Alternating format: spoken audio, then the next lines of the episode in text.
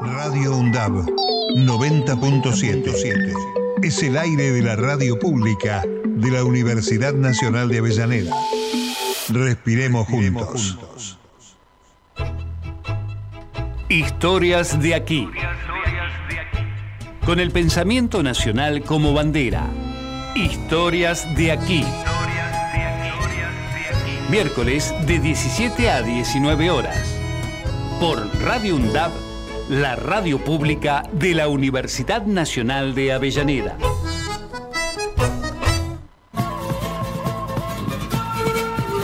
Comienza Historias de aquí. Con Omar Lencinas y Maximino López. Historias de aquí. Con el pensamiento nacional como bandera.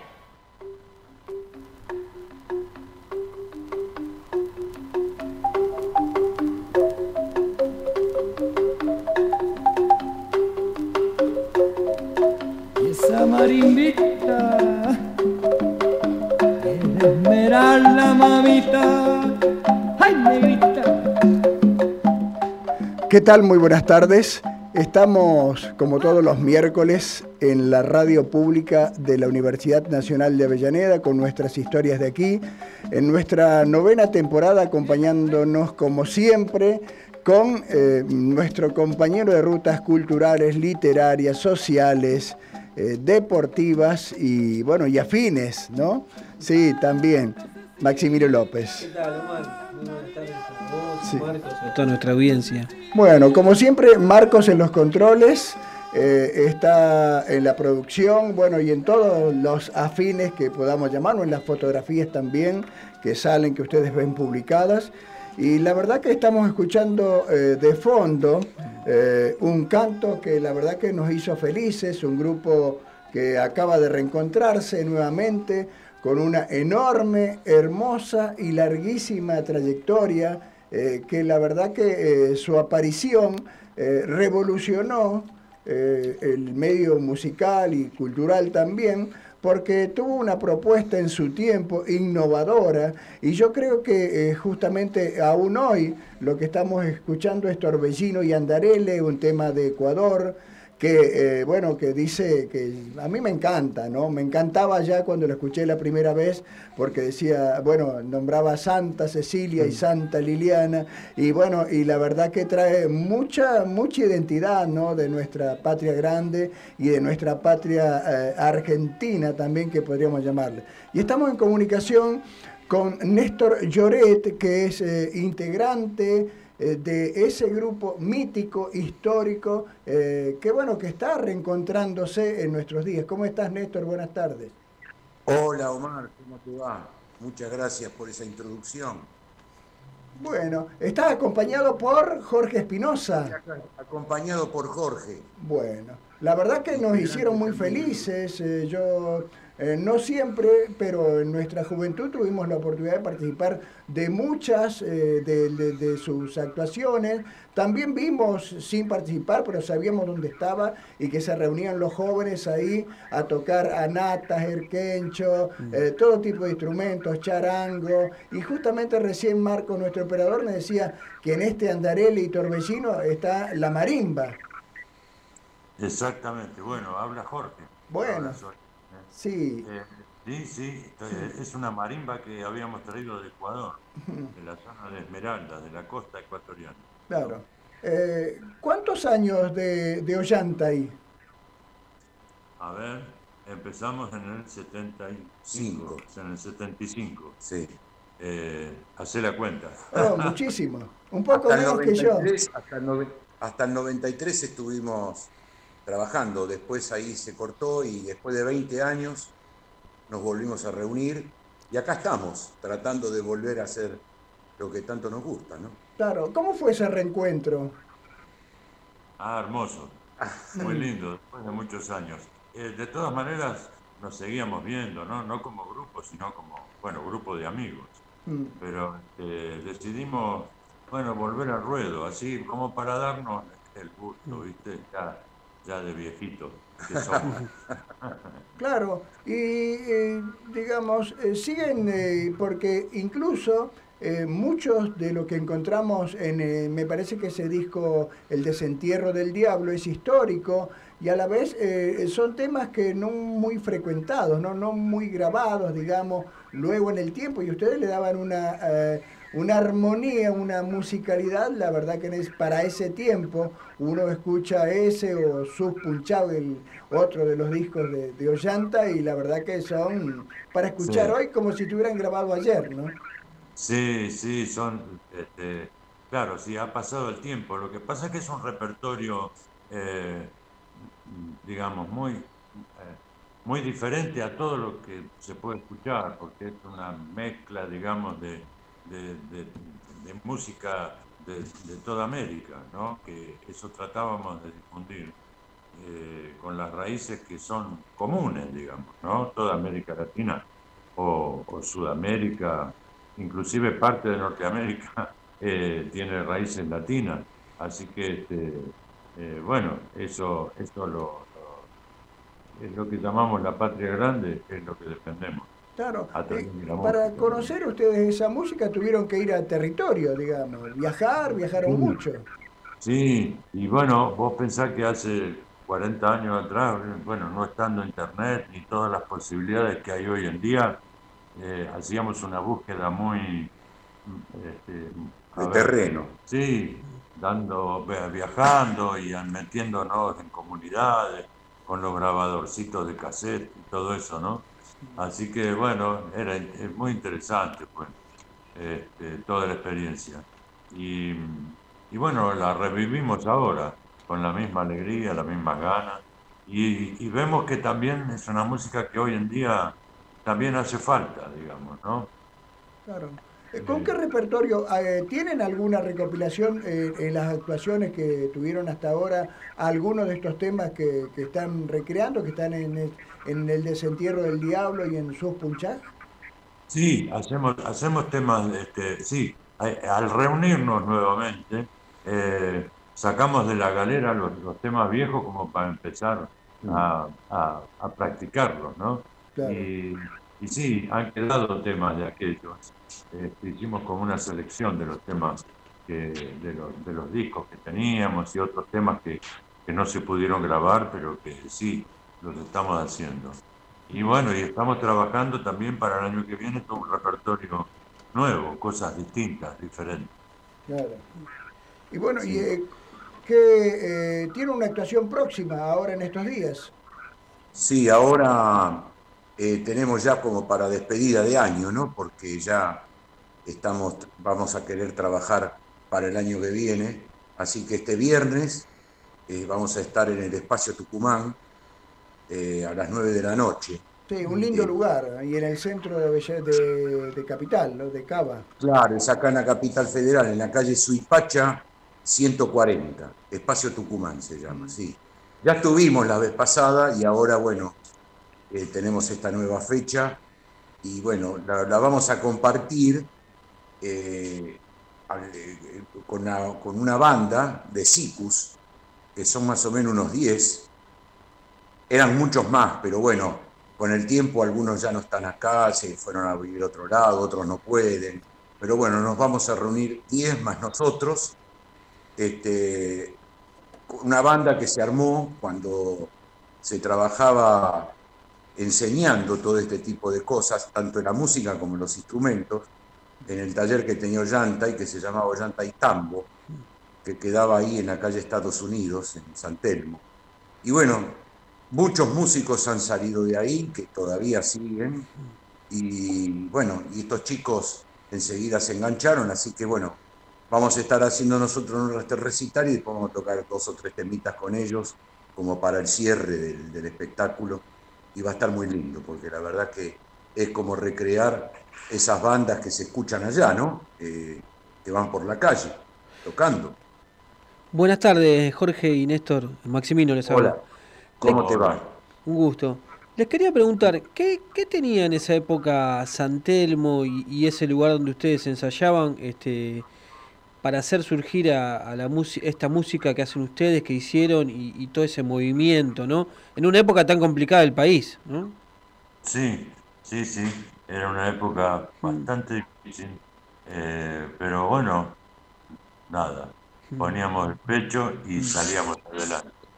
Este, eh, sí, fue el final de la dictadura y principio de la democracia. Mm. Este, esa casa empezó a funcionar en el año 82. eh, ¿no? En el Sí, 82, sí, sí. sí. Fue, sí, sí, justo para la época de la guerra de Malvinas. Claro. Eh, empezamos a funcionar ahí y este, duramos como más de 10 años ahí. Sí, Hasta claro. los Mm. 90 y pico estuvimos. En principio era un lugar de ensayo, que lo usábamos para nosotros. Ah, Después Sí, pues. surgió la idea de hacer el taller.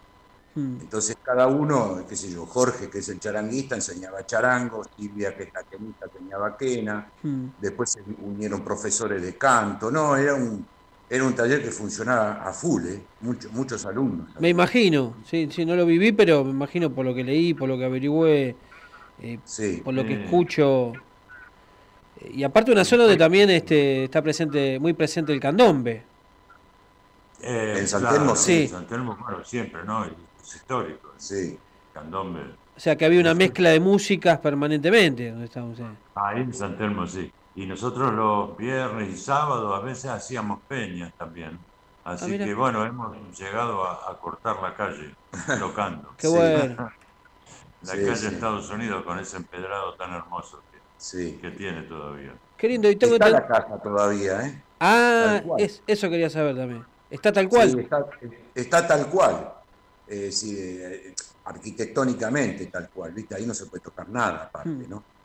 Pero bueno, no funciona ya como taller ni nada y aparte hay otra gente, Ah. amigos bien conocidos, jóvenes, que viven directamente Sí. ahí.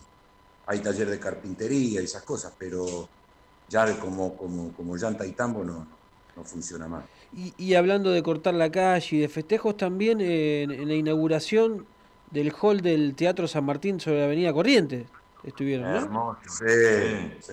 Ahí estuvimos un par de temporadas haciendo Sí. el hall y este y sí, sí, y ahí tocamos, bueno, ya en una sala con Leda Valladares, bueno, hermoso pues, esa, esa experiencia del San Martín fue muy linda. Porque Claro. creo, creo que fue la inauguración del hall, del hall La central. inauguración del hall y se, claro, Sí. se hizo en la calle, Sí, este, muy bien custodiado por la, por, por la Sí. federal, Mm. enfrente con los camiones, con los camiones hidrantes. Nadie se imaginaba porque se empezó a golpar gente y claro, ya en la vereda no entraban. Entonces empezaron a bajar del cordón. Cuando se quisieron acordar, eh, eh, estaba toda la calle corriente cortada. Entonces ahí ya apareció la policía y eso. No pasó nada. No, ¿viste? claro, Pero, claro. bueno. Fue un momento. Pero la idea, la idea, este, la verdad que se la tenemos que agradecer mucho a Pete Stais, que en ese momento era el, el director del teatro. Mm. Nosotros estábamos haciendo el espectáculo del desentierro, lo Mm. estábamos haciendo en el centro cultural que queda a la vuelta. Claro. Este, y un día, un día nos conoció porque íbamos a tocar, íbamos a tocar a, un- a una quinta para juntar plata para hacer el espectáculo del desentierro del diablo, que alquilamos un teatro estuvimos como tres meses ahí tocando. Y bueno, ahí nos, ahí nos conoció y cuando vio que estábamos a la vuelta tocando, nos mandó llamar y nos propuso esto del, del hall. Nosotros decíamos, no, pero no puede ser. Y llegó un punto, llegó un punto que tuvieron que cambiar los horarios de las, de las entradas de las obras, porque la gente se quedaba escuchando, porque esto funcionaba mientras el teatro estaba andando. Sí. Entonces cambiaron los horarios de las, de las obras y todo porque este, la gente se quedaba escuchando y no entraba la, no entraba a la sala. Bueno, porque un, un- un lindo momento también que es muy, muy importante como para relacionarlo con estos 40 años de democracia, ¿no? Es eso que se vivía en, en aquellos años, ¿no? Sí, totalmente, totalmente, sí. Bueno, este, estamos tratando, estamos tratando en lo posible, vamos a ver si el año que viene se nos da, de ver si podemos volver a tocar en el Teatro San Martín. Para nosotros sería Qué bueno. muy, muy lindo. Y a lo mejor para los 50 años de la democracia lo hacemos, ¿no? Seguramente. Sí, pero quiero, volviendo a, la- a los sonidos, ustedes también, eh, no sé si había anteriormente otro grupo que interpretara tan bien la música eh, de la precordillera, tanto como ustedes, ¿no? Del, del América Grande, de la América Morena. ¿Ustedes se referenciaban en, en otros grupos? Eh, bueno, en esa época cuando empezamos nosotros, los referentes nuestros, eh, bueno, era obviamente Jaime Torres y este, eh, Quilapayún Inti Gimani de Chile, ¿no? Y otro grupo muy interesante y del cual también nosotros lo teníamos como referente era los folcloristas de México. Ah, sí. El grupo Los Folcloristas, que hacían toda música también de América Latina, pero muy, eh, muy bien hecha. O sea, por ejemplo, eh, los mexicanos hacían una chacarera igual que los chanchaleros. Sí. Y, así, ¿no? Iban como, como copiando. Sí. Y, y, bueno, eso, eso era lo que nosotros conocíamos eh, de ese momento. Y había también un fervor importante. En esa época estaba Iyapu, por ejemplo, empezando y estaban acá en Argentina porque había sido el golpe de Chile y habían venido acá antes de irse para, para Europa y ahí los conocimos. Estaban los Jaivas también. Sí, sí, sí había todo una movida. Muy grande. Pero era más que nada música como del andina, música del noroeste. No una cosa así tan más abarcativa como queríamos hacer nosotros. Ustedes son contemporáneos de Marcama. Claro, También. claro, sí, de Marcama. Vendrían a ser más o menos como primos, porque eran de los pocos grupos que en ese tiempo, grupos que eran numerosos, de, varios integrantes, y que hacían música de diversas partes de nuestro continente. Sí, y eh, sí somos primos, primos hermanos casi de Marcama. Sí, sí. El primer Marcama nos conocimos en el Tantanacui. En el Tantanacui. Era el segundo Tantanacui que se hacía y, y, Jaime invitó a los Marcama y a nosotros y bueno, ahí nos conocimos y hicimos amistad. La verdad que todavía dura la amistad. Yo tengo relación siempre que nos hablamos con Archie, el charanguista de, de Marcama, este, a Lázaro Méndolas hace tiempo que no lo veo, pero también hemos mantenido, y el sueco, Lars. Lars Nilsson. Sí. Eh, Lars vive por Córdoba, cerca de, de mi pago, de donde vivo yo. Claro. Bueno, y eh, ustedes consideran que esa la música que hacían ustedes, ¿hay nuevos grupos en este tiempo o, es muy difícil eh, por distintos motivos, ¿no? Por otro, por otro tiempo, eh, juntarse para hacer música eh, como la que hacen ustedes, ¿no? De, de, raíz criolla, raíz folclórica, de la América morena, de la América grande. Es distinto, ¿no? En este tiempo. Sí, no, no, no. En este momento no hay muchos grupos. Creo que los mitimaes siguen tocando, este, pero cada tanto. Y después lo que sí, se, hay una movida grande de bandas de SICUS, acá en la capital, en Córdoba, en, bueno, en diferentes lugares, ¿no? Este, pero son como bandas, digamos, no, no como grupos musicales, sino se reúnen para alguna fiesta y esporádicamente. No, no. Eh, es muy no profesionales, podríamos llamarlo, ¿no? Claro, no profesionales. Hoy en día es muy difícil. Eh, eh, a ver, dadas las circunstancias, ¿no? Sobre todo las económicas, eh, que un grupo se pueda juntar y, tener ensayos semanales y el compromiso. Se está viviendo una época muy distinta, es muy, diferente. Sí, los músicos por lo general ahora tocan en varios lugares, en varios grupos. Sí, sí, sí. No arman un grupo y es, y es estable, es decir, que tocan acá, tocan allá, entonces tienen trabajo. Claro, como más músico de sesión, no tanto de, grupo de pertenencia. Y quizás no lo, piensan como, no lo piensan como un proyecto, quizás muchos de ellos, ¿no? Claro, claro. Bueno, viste que esta época es una época de falta de proyecto. Mm, tal cual. Sí.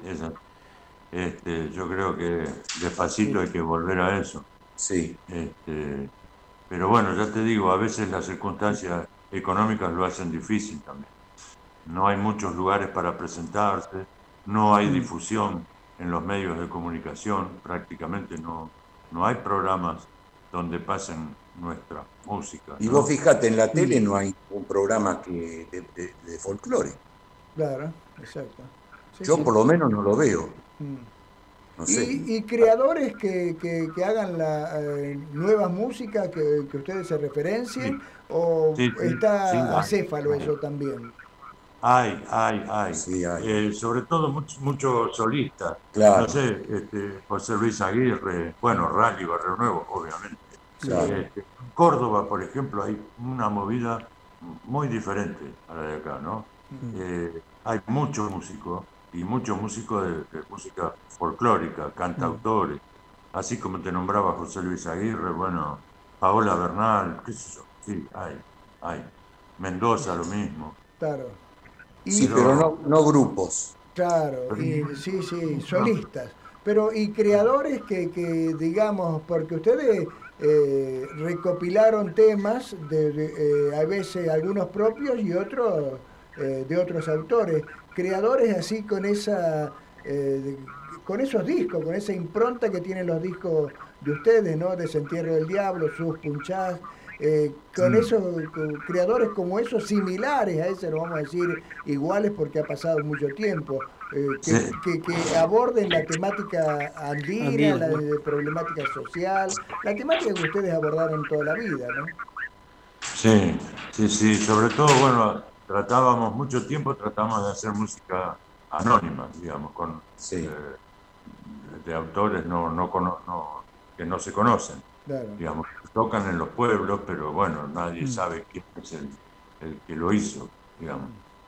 A nivel federal hay como una deuda con, los músicos, por ejemplo, de Mendoza. ¿Ustedes lo, notan que los músicos que quizás hace música andina en Mendoza o, en Salta, en Jujuy, y, le cuesta llegar a, a, los medios o a la gran difusión? Sí, sí, sí. Está, está muy complicado. Eh, bueno, el INAMU está haciendo un buen mm. trabajo con, la gente del sí, como vos hablabas, federal, con la mm. gente de, lo que llamamos interior, este, eh, que, es muy, muy difícil, muy difícil que, sean conocidos y que tengan, que puedan grabar un disco, pero bueno, de a poco el INAMO lo va, lo va logrando. Sí, sí. sí. por, lo menos sirve para, eh, dar un gran apoyo, digamos, no, no solamente económico, sino también que ponen sala, a veces ponen sonido. Eh, hay, hay, buenas propuestas de Pinam. Sí, dan a conocer otras voces, ¿no? Claro, claro. Sí, sí, sí, sí. Fundamental. pasa que, bueno, al, no haber una buena difusión, cuesta mucho, porque suponete, eh, ahora te tenés que difundir por las redes. Tal cual. Si no es por las redes, no hay otra manera. Y, autogestivo, sí. Claro, y autogestionado. Sí. Hacer lo posible para que por lo menos la gente se entere, aunque sea que estamos. Mm. lugares oficiales, este, bueno, están bastante eh, complicados, complicados en este momento, ¿no? Sí. Y hay una fuerza, una fuerza que tenía la, industria discográfica, ¿no? Para apoyar a un artista que, es evidente que, tiene más llegada. Cuando la industria discográfica es fuerte, eh, hace llegar más a los artistas a otros lugares, ¿no? Me parece a mí. Sí, ahora sí, con esto, con estas, eh, con, estas aplicaciones mm. eh, complica más, porque sí. a ver, el Spotify si te ponen una lista ahí y bueno, y vos tenés que hacer la discusión y ver cómo, es muy autogestivo, muy muy difícil. porque de ahí se saca muy poca plata, ¿no? De Spotify. Y... Nada, te, nada, te diría. Bueno, las grabadoras antes tampoco, ¿no? Pero bueno, por lo menos lo que vos decís, apoyaban eh, cuando vos hacías alguna movida o te daban afiches, carteles o, bueno, sí. nada, algo. Y te, y, te, y te difundían por la radio. Claro. Tal cual. Eh, sí, tiene sus pros, sus pros y sus contras la época de hoy, es verdad. Los contras son muy marcados porque es evidente eso. Este, Yo estaba viendo eh, en Instagram, busqué Ollantay y me salieron 8 o 9 temas por Instagram. Y no sé si no había más. Pero por eso pregunto si algo de ese dinero va hacia ustedes. No, mira, ni nos enteramos, ni nos enteramos. Después, aparte, aparte te, digo, para que también la gente lo, sepa, mm. los que nos están escuchando, es, hay que poner Ollanta y Argentina, porque hay un Ollanta y boliviano Sí, sí, peruano. y vos pones este Ollanta y lo primero que te sale son ellos. No, no, no, sí, es Ollanta y Argentina, sí, eso lo encontré. Eh, pero Claro. cuando uno comparte una foto, una- un paisaje y quiere poner de fondo música de Ollanta, hay, hay más o menos 10 temas, debe haber. Este, Sí, sí, del primer disco sobre todo. Del primer disco, ¿no? Sí.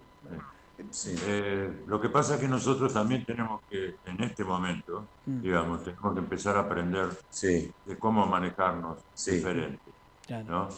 Este, porque, digamos, no venimos de esa... de- Sí, sí. somos como una generación atrasada. No, y los cambios son muy rápidos. Es muy rápido Claro. y... Y por- porque para todo eso que vos decís hay como que anotarse, eh, hacer, hacer todo un trámite, digamos, Claro.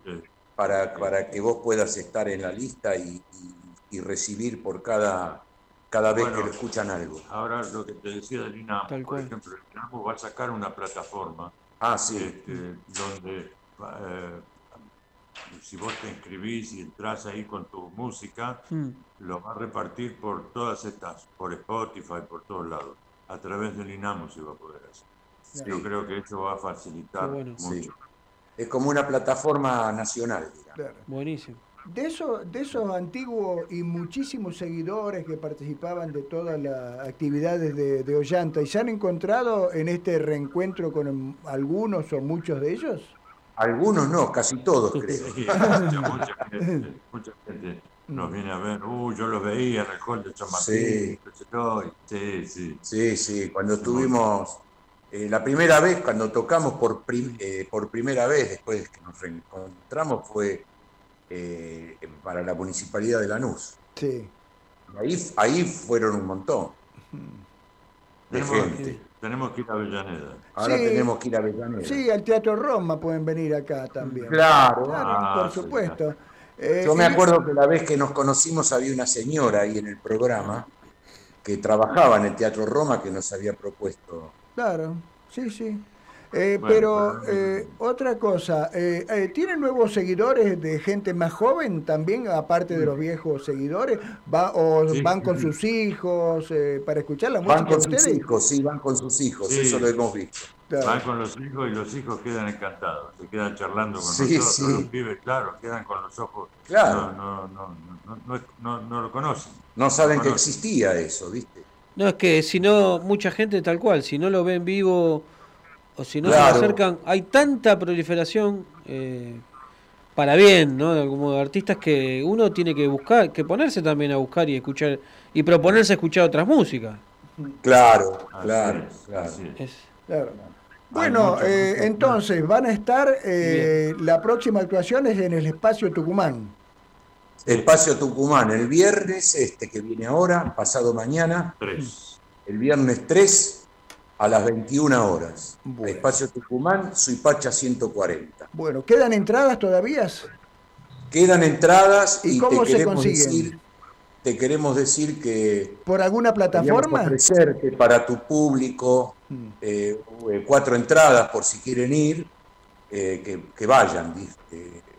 Está bien. Gracias. Vos la querés ofrecer en tu programa, Muy bien. anuncian, cuando llegan al lugar, dice- anuncian de que vienen de parte de la radio de Avellaneda y ya está. Bueno. buenísimo. Bueno, muchas gracias. Muchas gracias. Bueno. Así que si la querés ofrecer, y desde ya ustedes dos también, Bueno, están Gracias. totalmente invitados, imagínense.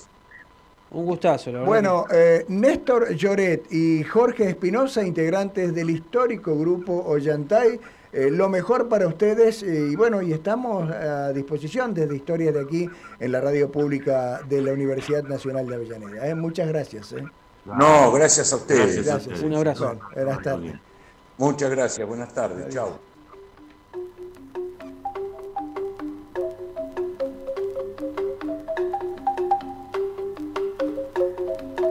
Y esa marimbita, el esmeralda mamita, ay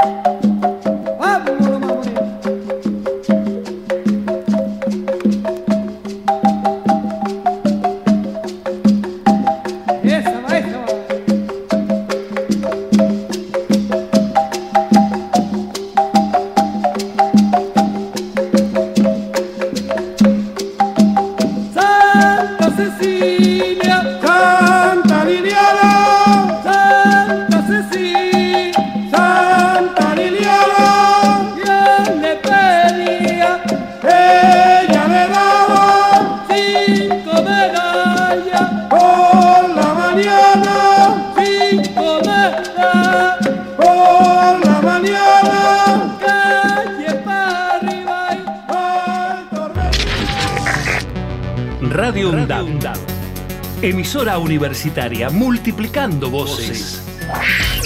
Escuchalas. Escuchalas.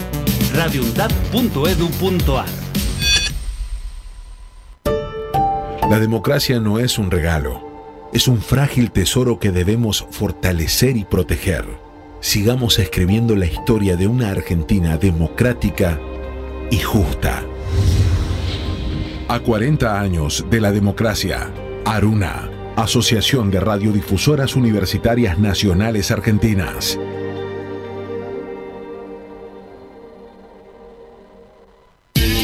La seguridad informática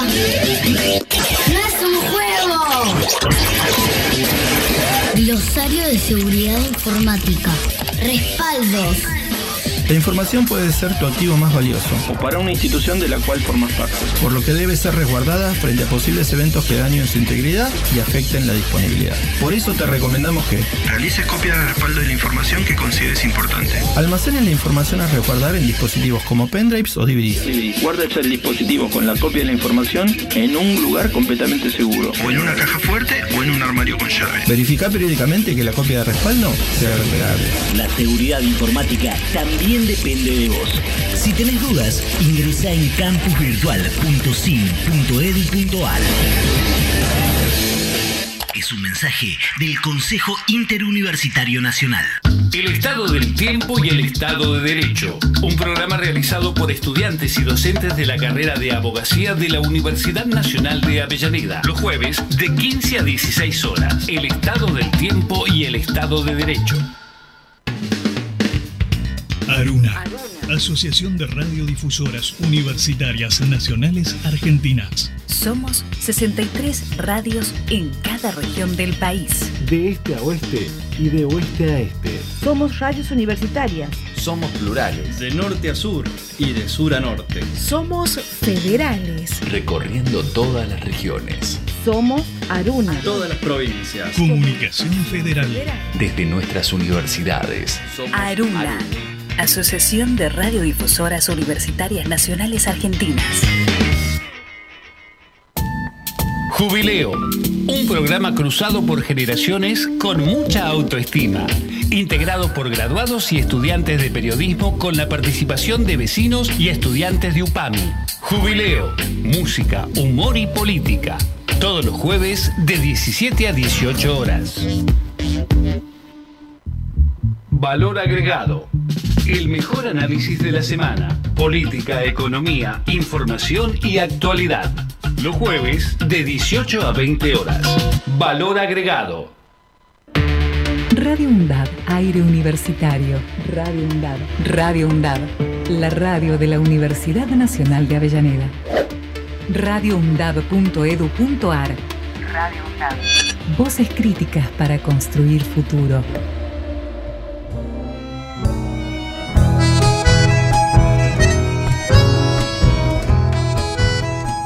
Seguimos en Historias de aquí en la radio pública de Avellaneda y bueno, eh, tenemos avisos parroquiales, siempre hay avisos Siempre avisos parroquiales. Este sábado, este viernes es 3. Viernes y sábado, la Feria de Emprendedores de la Plaza de Atalaya de Isidro Casanova. Eh, ahí va a estar el puesto de Cuentos Sol y Luna, también vendiendo, vendiendo mis libros. Esto es Cristianía al 1800, Isidro Casanova. Sí. Feria de Emprendedores, 3 y 4 de noviembre, de 10 a 19 horas más o menos. Claro. Este, más de 120 emprendedores. Mm. Estas ferias son un éxito, ¿eh? ¿Sí? La verdad que están este, pululando por toda la provincia, llevando libros, llevando variedad de ofertas, de promociones, de, de ropa, este, lo que quieras. Este, Claro. Cada, cada emprendedor lleva lo suyo, ¿no? De la zona. Sí.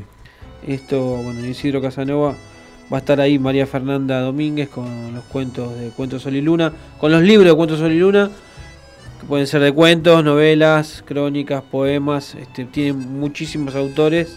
Entre esos, entre todos ellos estoy yo con cuatro o cinco libros, títulos que se van agotando de a poco. Claro. Y hay una feria de libros de pueblos originarios, me dijiste. En la Biblioteca Nacional, en la Biblioteca Nacional, ahí en Agüero y Las Heras.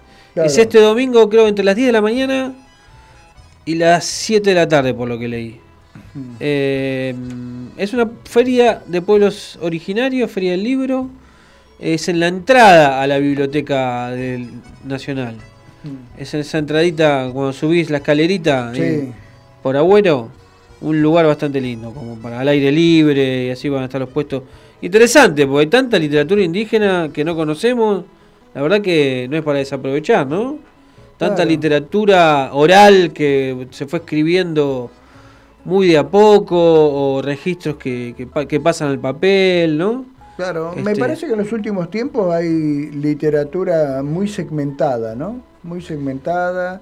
eh, segmentada en cuanto a ponerle de pueblo originario, científico, de biología, Sí. de comercio, hay Claro. distintos segmentos y, y me parece que hacía falta. Hay como nichos que también lo favorecen al, al lector o al comprador, que no tiene que recorrer todo para ir a buscar algo, digamos. Eh, ahí lo tiene este, lo tiene todo junto, por decirlo de alguna manera. Seguramente no está todo lo que uno quiera de literatura indígena, te está buscando de tal pueblo y quizá no encuentra, pero está bueno que haya eh, estos, estos espacios, ¿no? Un poquito más segmentados, cosa de que uno no tenga que recorrer tanto. Eh, quizás hace 10 años era impensado, ¿no? Estos lugares con, con esas op- estas opciones que te ofrecen, ¿no? Claro. Este, Sí, sí. Y esto es un espacio, la verdad que es entrada gratuita, eh, espacio al aire libre, este, y siempre es interesante escuchar más que nunca otras voces, porque tanto que no conocemos ni del- de, de- de- de todo el territorio de la Argentina y de, distintos pueblos, ¿no? Claro. Los descendientes, lo- lo- los originarios, originarios, ¿no? Claro. La verdad que la poesía de todos ellos, ¿no? Claro. El otro día eh, estábamos, estaba mirando un, vendría a ser como un fisture, un calendario de Mm. feria de libros. Impresionante la cantidad de- ferias de libros que hay en todo el país. eh. Impresionante. ¿Cómo creció? Sí. Me asombró que me parece que creció muchísimo la industria del libro. Y algo que estamos hablando también, que vos señalabas que hay más cantidad, ahora se fue modificando lo de editoriales, de autores autopublicados, que Sí. las editoriales que venían y te avasallaban y te ponían un bestseller, Sí. digamos, ¿no? Antes. Autopublicados es otro nicho, digamos, porque no es la editorial independiente típica, la de la feria de editores. Está un poco como mm, vista con cierto desdén el autopublicado, pero creció mucho. Es la parte maldita dentro de, yo digo, de cada editorial, porque muchas este, ofrecen también, no lo van a decir, eh, pero ofrecen también propuestas para que otros autores se editen este, pagando, ¿no? Pero mm, fue creciendo. Yo, mi cálculo personal es que creció del 2018 para acá. Hay toda una teoría de que las editoriales independientes crecieron a partir de la crisis del 2001, que para mí es una visión un poco cómoda y, y romantizada, porque no es que automáticamente aparecieron las editoriales independientes, fueron apareciendo lentamente y mayor variedad, pero mucho después, digamos, o sea que y esto de la autopublicación también muchísimo después. O sea, yo hago ese cálculo 2017, 2018. Luego de la pandemia. No, antes. Antes Antes, pandemia. pero con menos, con menos fuerza. La pandemia es como fue una ola que arrastró todo. Aparecieron 1800 voces más, digamos, millones de voces más con la pandemia, ¿no? Que despertó, bueno, mucha gana de expresar, muchas ganas de expresarse artísticamente a mucha gente. Y también de darlo a conocer y por lo tanto publicarlo. O sea, eso fue muy evidente. O sea, con la pandemia es como una muralla que no la pudieron frenar, digamos. Que, una, que la, la muralla no pudo frenar este a la ola, digamos. Claro. Ahí sí fue más evidente, pero ya venía. Esos cálculos hago yo, digamos, ¿no? Que, pero un Mm. poco de. De- Ahora, de- yo te voy a de decir una, cosa, una, una hipótesis, Mm. ¿no? ¿Cómo se explica, supongamos, cuando uno va, no hace mucho, se llevó cinco o seis meses la Feria del Libro de Buenos Aires, ¿cómo se explica, supongamos, Planeta, eh, las grandes editoriales, eh, qué sé yo, Atlántida, creo Sí. que es una cosa, tienen un stand y que tienen tanta, tanta, tantos libros, tantos títulos, ¿Cómo se explica eso? Porque avasallan esa... Que saquen tantos, tantos libros, decís. Sí. ¿Cómo hacen para, para subsistir? Eh, y tienen una espalda, tienen espalda. Este, no, no manejo los números de cuánto se lee. Se compra más o menos bien. Viste que el otro día hablábamos con Z. Eh, y él me dijo, bueno, se compran, no sé si dijo 6 de cada 10 libros se compran en Buenos Aires. Eh, pero no sé si se leen. Mm. Que está bien eso. Hay una diferencia, ¿no? Entre comprar, comprar, comprar, comprar. Y no sé si la gente los lee todos, pero... O los ojea un poco. Eh, pero bueno, bienvenido sea, aunque sea, aunque lea dos páginas de un libro o tres. Mientras que haga, haga circular la rueda, eh, estamos todos agradecidos, que, que- que siga, digamos, ¿no? Claro, sí, sí. Yo no, no, no sé si. También puedo tener esa duda, si se lee todo lo que lo que se dice que se lee, ¿no? También. Eso también eso es otro debate. Claro. Pero sí, es interesante. ¿Cómo, cómo hacen para sostenerse? Claro, Muchas. sí, sí, Mm. sí, porque ella, eh, no sé si tendrán todavía, eh, eh, digamos, sede en España o en Francia, en Portugal, o se editan en otros países. Por ejemplo, durante mucho tiempo acá eh, iban a editar los libros a Chile, ponele. Y la otra, hay otra oportunidad que iban a editar los, libros a China. Que Eh, otro por editor los que- costos, Sí. por los costos, ¿no? ¿Cómo, cómo es un misterio, ¿no? Eso es Bueno, en general hay mucha protesta contra el precio del papel, ¿no? Eh, las editoriales en general, independientes, publi- autopublicadas, grandes editoriales también, tener los referentes de las grandes editoriales de los monstruos, también se, se protestan contra el precio del papel. Mm. Pero pese a todo eso, viste que sigue, como vos decís, aparecen más ferias del libro con temáticas segmentadas. Sí, Eh, es una lo cual pregunta- me resulta interesante y eso Eh. que señalás vos, poner la, fe- la feria que se realiza eh, de Elsa Torre en un barrio del Eh. conurbano bonaerense Sí. sur, la feria que participa Sol y Luna. En los distintos lugares, no de muchos lugares humildes, digamos, y sin Sí. embargo el libro se reproduce, gente va, claro. circula, Sí. digamos. ¿Los libros son de bajo costo o tienen un muy elevado? ¿Cuánto un promedio de un libro para comprar un libro? Un libro nuevo de ponerle de planeta Sí. eh, puede estar 8 mil pesos, está caro. ¿Y de, y de Una Sol y novela Luna? es 200. y no, y ahí puede estar 3 mil pesos. Mm. Hay de 5 mil y pico, de 6 mil también. Depende de la cantidad de páginas. Claro. Pero siempre es un poquito menos a lo que salen los de la- las grandes. Pero hay mucha oferta de. de- no- ni, ni siquiera te digo de usados. De ya pasado un tiempo hay librerías que lo ponen a, a mitad de precio y menos también. De Tusquets tenés un montón de libros por corriente que. Por la avenida Corrientes, ¿no? Que, que, que son tan nuevos los libros, pero están a, a muy buen precio. O sea, Claro. no, no hay correlación. Este, no, no es porque sea usado, es porque ya empieza a bajar el precio, digamos. Claro. Porque quizá largaron más de la cantidad que pensaban vender. Este, ahí ya entro en una que no la, no la- ahí esa no la manejo bien, pero sé que empiezan a circular y, y uno los, los consigue y están muy bien, están nuevos los libros. Claro. No, y después oferta de usados hay un montón. Todavía hay de 3 por 500, 3 por 1000, ¿no? Claro. Vos me dijiste también que hay una feria, eh, o por lo menos una feria de otras cosas que también venden libros, que es eh, en Loma de Zamora, que también eh, lugares humildes Sí. donde, donde cada uno, y que hay buenos títulos, me dijiste, y a bajo costo, ¿no? No, claro, esa es la feria de Olimpo. Mm. La feria de. La feria de que venden de todo, digamos, ¿no?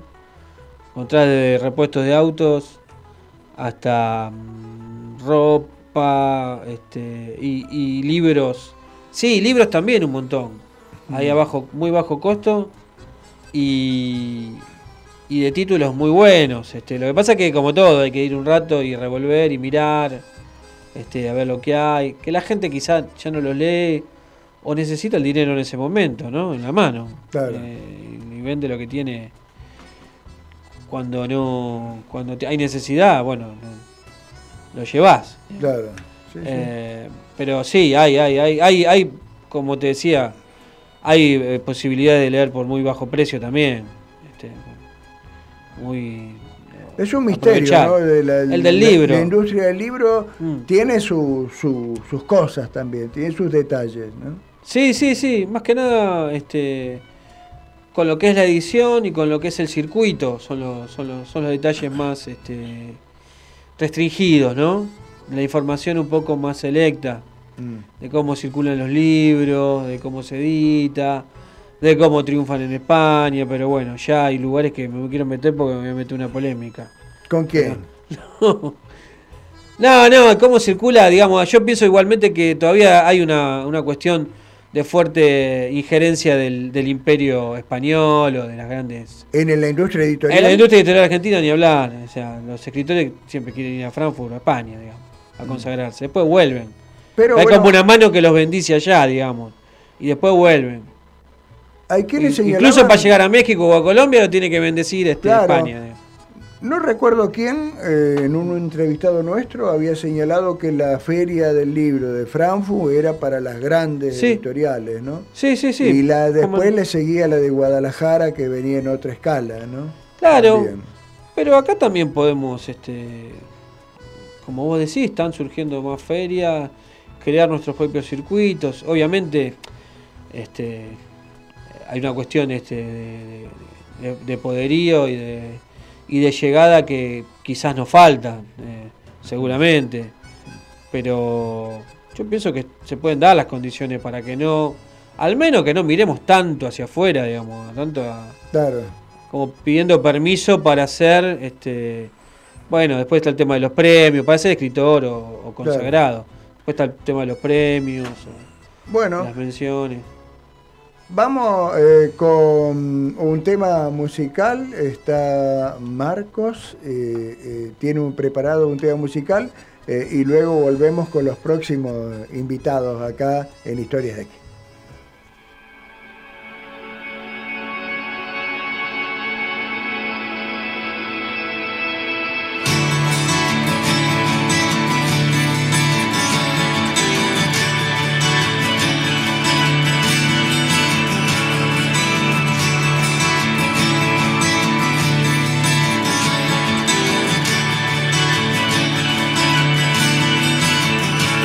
Entre las flores que engalanan mi jardín, sos la más linda paraguaya de camba. Yo te idolato, mujercita guaraní, y mi suspiro va diciendo, votar. Por eso quiero pregonar en mi cantar toda la dicha que me brinda tu querer. Hoy más que nunca quiero ser tu compañera y vivir siempre a tu lado, paraguaya y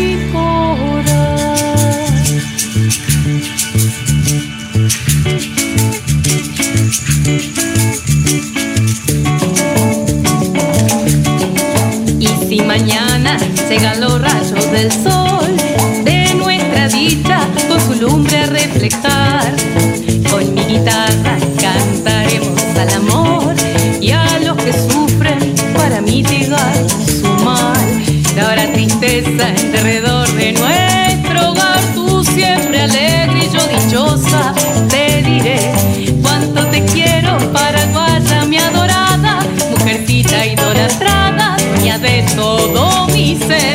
De tu boca deliciosa libaré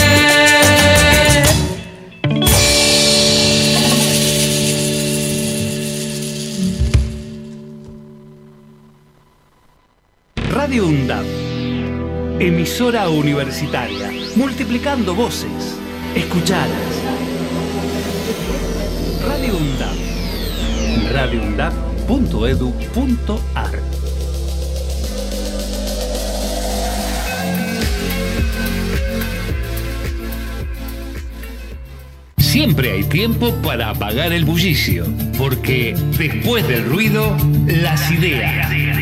Todos los viernes de 18 a 20, Noranchar te espera en Radio UNDAP. Para poder bajar la velocidad rutinaria, para analizar y debatir sobre distintos temas en profundidad. Invitados, entrevistas y grupos artísticos en vivo. Te esperamos. Radio UNDAP, la radio pública de la Universidad Nacional de Avellaneda. Ruido, ruido, ruido. Zoe, ¿viste lo que publicaron en Radio UNDAB? No, no, no, no, ¿qué? ¿Qué? Me lo perdí. No, no, es espectacular, tenés que buscarlo. ¿Pero cómo? ¿Dónde? Eh, en las redes sociales. Pero Facebook, Twitter, Instagram. Exactamente. Búscalo como UNDAB Medios. Ahí encontrás todos los contenidos de los medios de comunicación oficiales de la UNDAB. No, Alfredo, ya me pongo a buscarlo. UNDAB Medios en Twitter, Facebook e Instagram. Para cortar las noticias falsas y la desinformación, entérate de todo lo que hacemos en Radio UNDAB y UNDAB TV. Encontranos en Facebook, Twitter e Instagram como UNDAB Medios. Seguinos en YouTube. Suscríbete a UNDAB TV. Bájate la app de Radio UNDAB desde tu tienda de aplicaciones. Somos los medios de comunicación oficiales de la Universidad Nacional de Avellaneda. Otra comunicación, para seguir en contacto con la actualidad y la comunidad universitaria. Después, no digas que no te avisamos. Radio UNDAP. Multiplicando voces. radioundap.edu.ar Docentes, no docentes y estudiantes tienen que decir, tienen que decir. Radio UNDAP.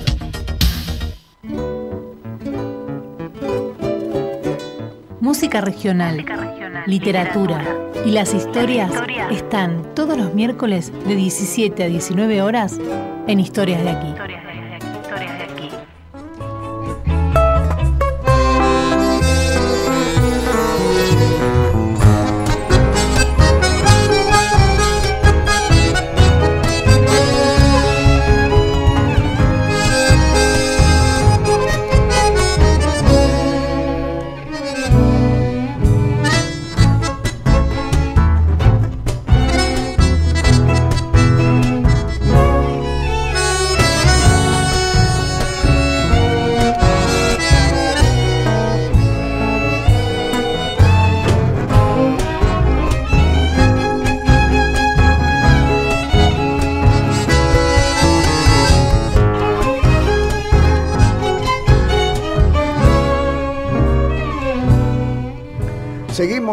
Historias de aquí en la radio pública de la Universidad Nacional de Avellaneda. Y bueno, eh, llegó el día, eh, hace algunos días estuve de invitado Alberto Albornoz, eh, bueno, donde nos vino dentro del homenaje de los 40 años de la democracia. Y bueno, le dijimos que viniera otros días más porque tenía otra actividad también. Él es el organizador junto con otras personas iniciados con otras personas, eh, del Salón Provincial de la Guitarra, que va por muchísima, ya va a hablar, ¿no? Él le gusta hablar, así que, eh, va a hablar del Salón Provincial de la Guitarra, pero viene acompañado por un músico, eh, digamos, si el, en Avellaneda yo digo siempre, eh, he tenido oportunidad de casi trabajar con los tres. Uno se dedica a la literatura, que acá tengo mi compañero Maximino, que es escritor. Eh, tiene que leer a Horacio Ramos, Roberto Díaz y Antonio J. González dentro de los tres mejores eh, literatos de la historia de Avellaneda. Y el músico que está presentando hoy debe estar, no sé, dentro de los cinco. No puede ser de Avellaneda sin escuchar a Claudio Abrán, que es un músico de excelencia que la verdad que, y además te- pudimos trabajar juntos en la radio pública Avellaneda, donde la pasamos tan bien, tan, eh, es tan minucioso Claudio, que venía con toda su, su rutina de trabajo y finalizábamos eh, con una que sepamos todos, ¿no? Y siempre la pasé bien y la verdad que es una persona encantadora y, y un gran músico, un gran músico. Hoy les vamos a pedir algún tema, los vamos a sorprender por algún tema que él ni se imagina, pero que es su otra pasión. Él es hincha de Racing, es dador, es docente, es músico y es muchas otras cosas más, pero a la vez es una gran persona. Bienvenido, Claudio, y bienvenido, Alberto. Hola, ¿qué tal? Buenas tardes. Bueno, buenas tardes. Es un gusto grande estar con ustedes compartiendo acá el aire.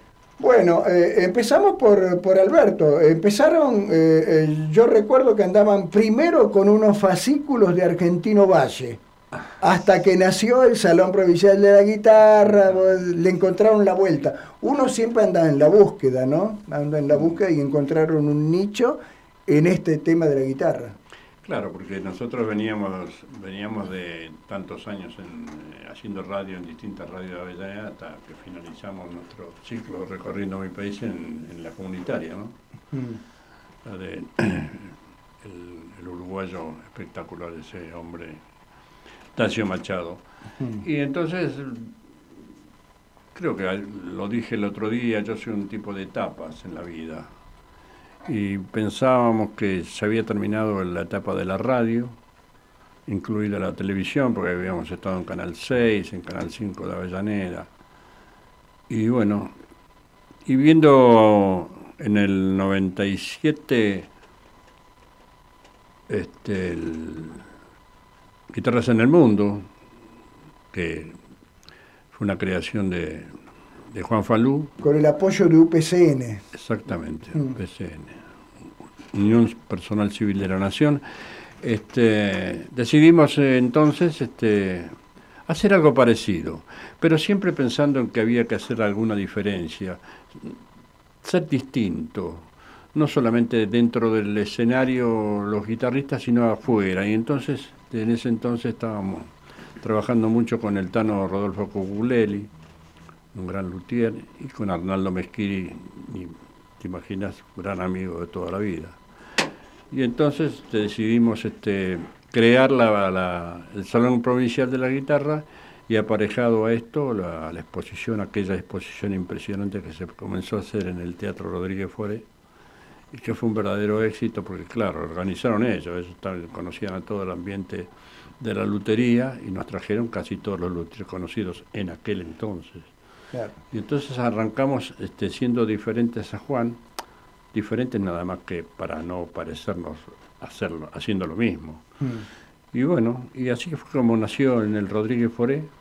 Creo que vos también participaste en el primero, ¿verdad? Yo soy, yo, yo estoy en, en muchos lados y a veces no estoy, pero sí, sí. Maestro de en ceremonias. La primera edición, sí, sí. Claudio mismo también actuó en el Mm. primer Salón Provincial de la Guitarra, es increíble. Yo lo estaba abriendo, mirando, recordando las cosas que hicimos en aquel entonces. Uno mira el pasado, ¿no? Cuando ve tantas, tanta literatura, mira, bueno, hemos recorrido un camino, ¿no?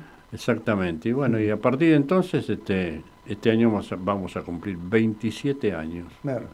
Bueno, y el cierre de, ese, del- de este va a ser a cargo de- del maestro Claudio Abrán, ¿no? Va a estar ahí. Sí, la verdad que, como dijo recién Alberto, bueno, en principio con Alberto y con, con vos, Omar, nos conocemos hace tantísimos años, ¿no? Eh, hablabas ahí de, de la radio La Comunitaria, yo ahí te conocí, Alberto, en, en esa radio llevaba alumnos del Instituto de Folclore. El Día del Niño. Claro, exactamente. Y bueno, junto con usted, ya en estos últimos años lo sumamos a, a Maximino, vamos a, a incorporarlo como, como un amigo más. Y sí, sí, eh, me, acordaba que participé de aquella primera edición del salón, este, una cosa maravillosa, un espacio... Tres días. Claro, claro, ahí está. No, de eso no me acordaba. Impresionante. Este, con, con un- con una cantidad y calidad de, de artistas y también la, la exposición de los luthieres, una cosa im- impresionante, Claro, sí, sí. eh, por la cantidad y la calidad de los Sí, trabajos. Y hablando de eso, bueno, acá para compartir con ustedes me traje justamente una guitarra Mesquiris. Ah. Sí, esta, esta es mi guitarra Preferida. Sí, sí, para, para las grandes ocasiones, cuando tengo que hacer algo en serio en la guitarra. Mismo mm, en los discos, yo grabo con esta guitarra. Después en vivo toco con una guitarra enchufada, porque en general toco con un grupo eléctrico, Claro. con batería, qué sé yo, y si uno toca con una guitarra sin enchufar no se escucha nada. Claro. Porque si uno la tiene que poner muy fuerte y empieza a acoplar, bueno, una serie de problemas. Pero la guitarra, la guitarra para mí es la guitarra criolla, y esta es, es mi guitarra preferida en, en ese sentido. Claro. También tengo un charango, que lo voy a usar el sábado, del, gordo Mezquiris. ¿Ah, también? Sí, sí, sí. No, no, así unos instrumentos. Aparte de lo que vos dijiste, una bellísima persona. Ah, sí, Este, ir al taller de él este, era verlo trabajar y tomar unos mates y empezaba a hablar y no paraba más. Y vos, sabés, y vos sabés que precisamente el Toto no solamente crea, eh, gran constructor de la guitarra, sino porque además, cuando estábamos con Héctor García, que es con quien arrancamos todo esto, ¿no? Eh, había omitido el nombre de Héctor. Este, en la casa del Toto estábamos tomando mate pensando cómo íbamos a llamar este espectáculo. Y él fue el autor del Salón Provincial. de- Esto se tiene que llamar Salón Provincial de la Guitarra. El Toto fue creador del nombre. Me hago. Eso hay que decirlo también porque fue exactamente así. Él, nada más que él. Siempre el Toto presente. Eh, Claudio, eh, ¿va a ser instrumental o vas a cantar también? El otro, No, no. El, el eh, ¿Cómo es? El sábado. El sábado. No, no, todo instrumental. Todo instrumental. Eh, vamos, vamos a presentar un par de obras mías, eh, después otros temas del repertorio folclórico y popular. Junto con la orquesta hacemos tres, cuatro temas y después la orquesta hace dos temas, la orquesta Solo. solo, y yo hago dos temas solo. Está. Así que es, es variado, es lindo. Yo estoy con un gran entusiasmo porque es la primera vez que tengo la posibilidad de tocar como solista de guitarra con una orquesta. Ah, mira vos. Ya mm, en el, en el 16 toqué con la orquesta de tango, Mm. pero con, con mi grupo más la orquesta, pero ahí eh, más que nada es canto. O sea, yo toco la guitarra en ese, en ese espectáculo, pero digamos el, el compromiso más importante está en la voz. Así que esta vez quería concentrarme solo en la guitarra y, y aparte porque es el salón de la guitarra, quería que sea protagonista fundamental de, de este encuentro. Sí, este año se nos ocurrió, no sé de dónde me salió esa idea, teniendo en cuenta que nosotros este, ayudamos mucho a las orquestas infanto-juvenil, la de Wilde, la de Oxud, la de UNDAP también, mismo, acá mismo, hemos donado instrumentos. Este, y este año dije, ¿por qué no? Parecía medio loco, ¿no? Este, y, pero bueno, lo convoqué a Dimitri, que, va, me- mejor dicho, consulté con, con otros compañeros directores de otras orquestas y me dijeron, mira, la mejor es la, la de Doc. Ni hablar la de la de Florencio Varela, pero vos si lo querés hacer con gente de Avellaneda tenés que convocar a la orquesta de Doc Sud. Y lo convocamos entonces a Dimitri y, y nos pusimos de acuerdo. Y de ahí nació la idea, nació en febrero, marzo, qué sé Ah. yo, ni me acuerdo. Bueno, Porque con- eso hay que tomarlo con mucho tiempo, ¿no? Sí, claro. Eh, yo es la primera vez que, que voy a trabajar con Dimitri, Dimitri Siminovich, estamos hablando, es un muchacho muy joven, muy joven, y, pero que tiene una formación importante, aparte viene de una familia de músicos. ¿no? El padre es director de orquesta, a la madre yo la conozco como docente, fuimos compañeros en IMEPA, en mis comienzos en la docencia. Eh, así que yo me imagino que este pibe, vamos a decir este pibe, porque Sí, chico ¿qué joven. tiene? 30 años debe tener, Sí, como tener. mi hijo, una cosa así. Este, pero ya es un musicazo. Y la, cuando Alberto me llamó para esto y me dijo que sería con esa orquesta, me gustó porque yo no, no, ten- no tuve la posibilidad de escucharla en vivo, pero había visto videos, ya tenía material y sabía que, que funcionaba bien. Es una orquesta que nació de- del 2011 más o menos, el Sí. proyecto ese de, de- de las orquestas juveniles, infantos juveniles, y ahora depende de la provincia de Buenos Aires, funcionan ahí en la, en la escuela que está en Sí. Doxud en Inflamables. Sí. Que cuando fui el otro día a ensayar... ¿No la eh, conocías? Sí. Eh, le Como comen- escuela 67, creo. Claro, Sí, claro. hermosa escuela. Sí, Mm. sí. Yo la conocí hace veintipico de años, cuando yo todavía era rector del instituto, del Instituto de Folclore. Ahí teníamos un curso descentralizado. Había una profesora que enseñaba danza, que iba a través del instituto, pero a enseñarle a los chicos desde la escuela. Entonces, eh, bueno, le, le- está obviamente muy cambiada la escuela porque a lo largo de los Toda años... la zona, todo el Sí, alrededor. ¿no? sí, sí, sí, ya nomás llegar al barrio es una cosa distinta.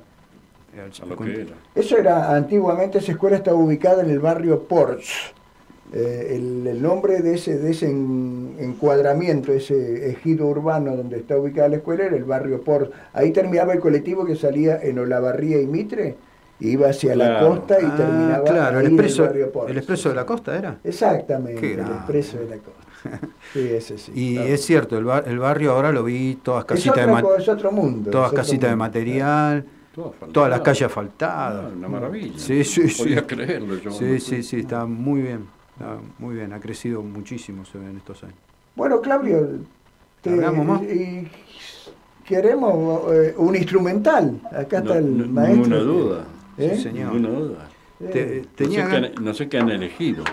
tenía ganas de, de arrancar con una con un, con un tema que se llama Milón Tango, que vos Alberto lo escuchaste el otro día, es con el que abrimos Ah, sí. el espectáculo con Horacio Ramos. Sí, sí. En ese caso lo tocamos con los el- con el trío orejero.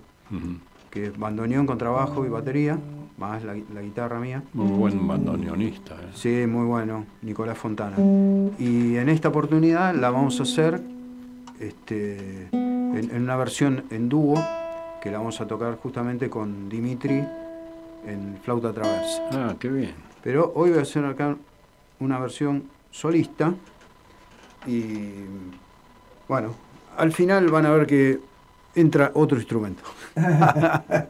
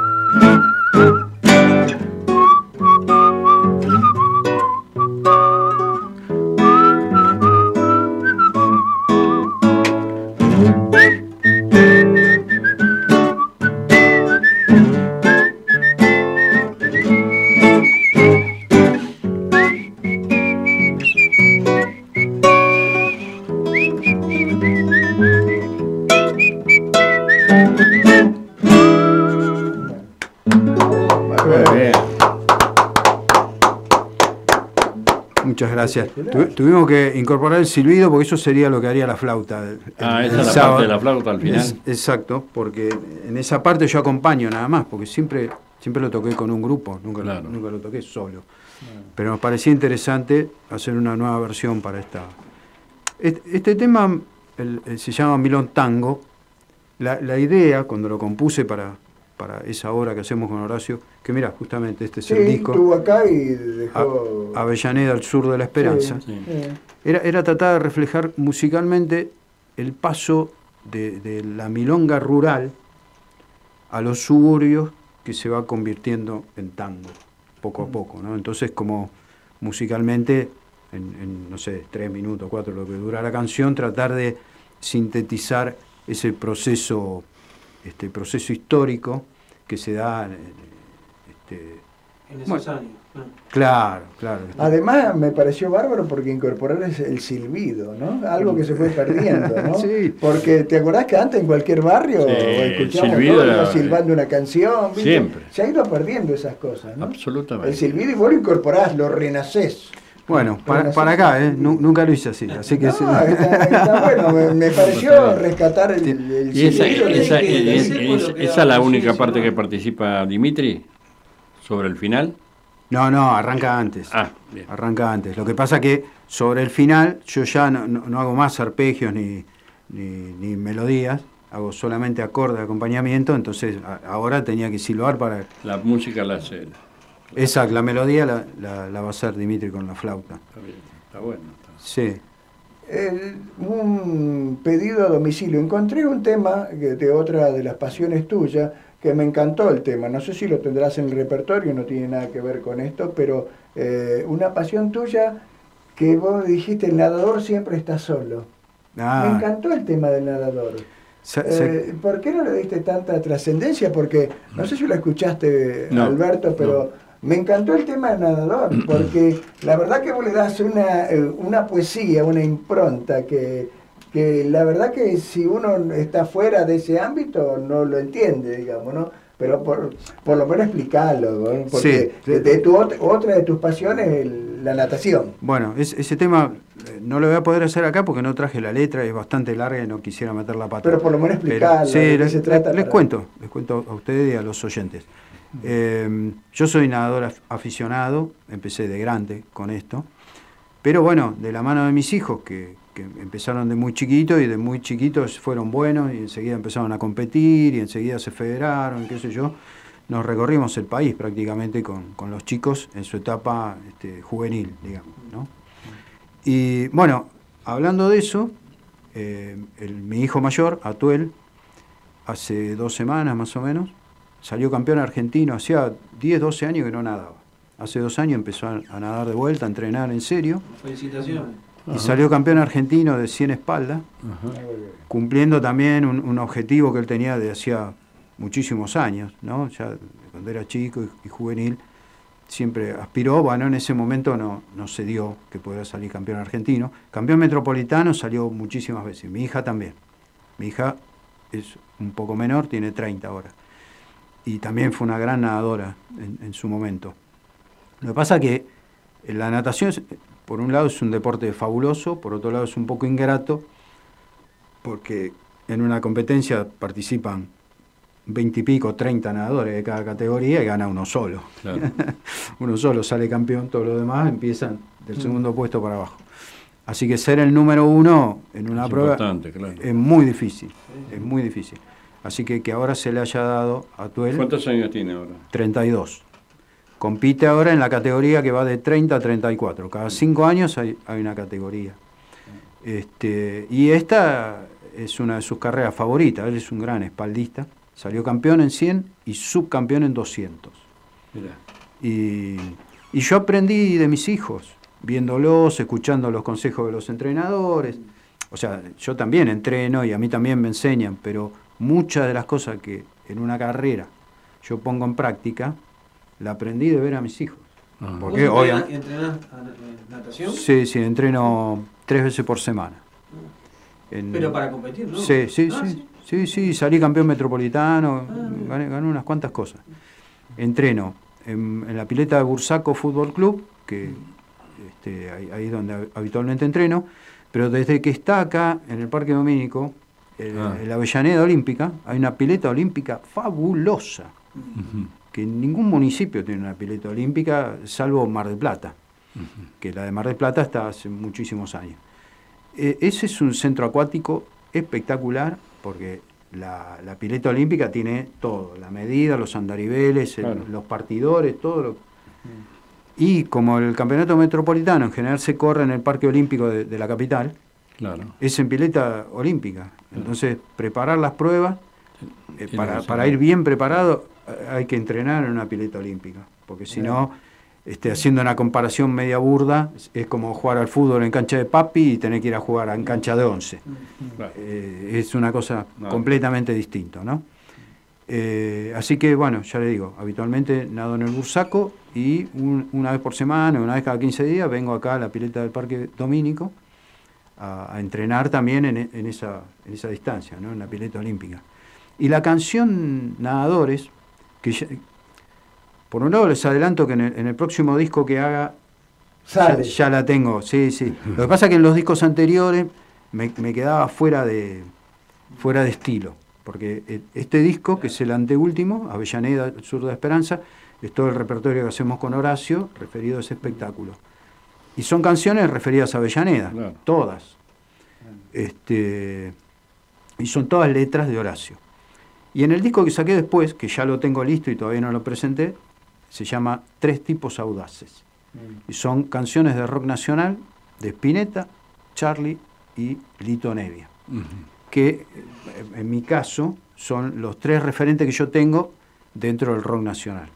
Después en otros estilos tengo otras referencias, Yupanqui, Piazzolla, etc. Sí, ahí en, este- en ese disco tenés un eh, humo sobre el agua. No. Ah, en este, Sí. en, en el de Avellaneda, sí. De Deep Purple o de Zeppelin. De, de Deep Purple. Deep Purple. Lo que pasa es que el, el tema ahí yo lo puse como bonus track. Es un tema que compuse eh, antes para, para, la campaña, para la campaña electoral del 2015. Ah. En realidad el tema se llama Agua sobre el humo. Tomo el riff de Humo sobre el agua, el chan, tan, tan, tara, y eso y después lo voy repitiendo como el interludio de Chacarera, eh, poniendo una letra que tiene que ver con la situación política de ese momento, ¿no? Pero a mí a veces me gusta jugar con, bueno. con, con ciertas melodías o cosas.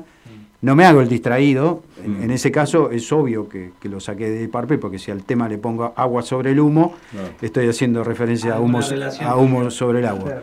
Este, pero bueno, en este disco no me entraba la de nadadores y en el de rock nacional tampoco, porque claro. ahí no, no hay temas míos, son, ya le digo, son temas de Charlie Spinetta y Nevia, o sea, y el estilo, que es un candombe, tampoco tenía nada que ver con el rock nacional.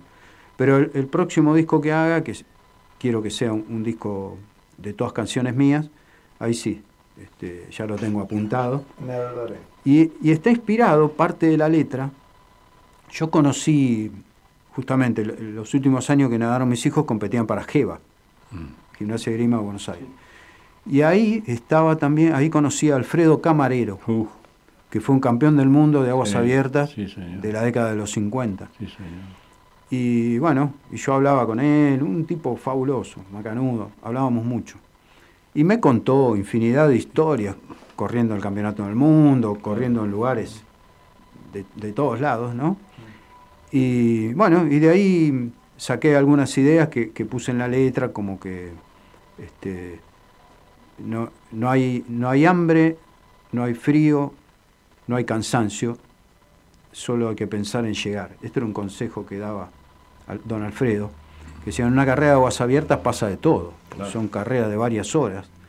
Entonces llega un momento que uno siente el cansancio, o tiene frío, o tiene hambre, Claro. Y si uno empieza a pensar en eso, chao. Pierde, pierde el, pierde el sentido del, del- Sí, porque cada vez se empieza a sentir peor claro. y, y- y no llega más Claro. la meta. Entonces dice, hay que borrar esos pensamientos negativos de, de- de la mente y solamente pensar en llegar. Entonces a mí me gustó eso como una metáfora de la vida, no solo de una carrera de natación. Que uno, uno tiene que enfocarse en los objetivos y en los puntos que, que quiere llegar.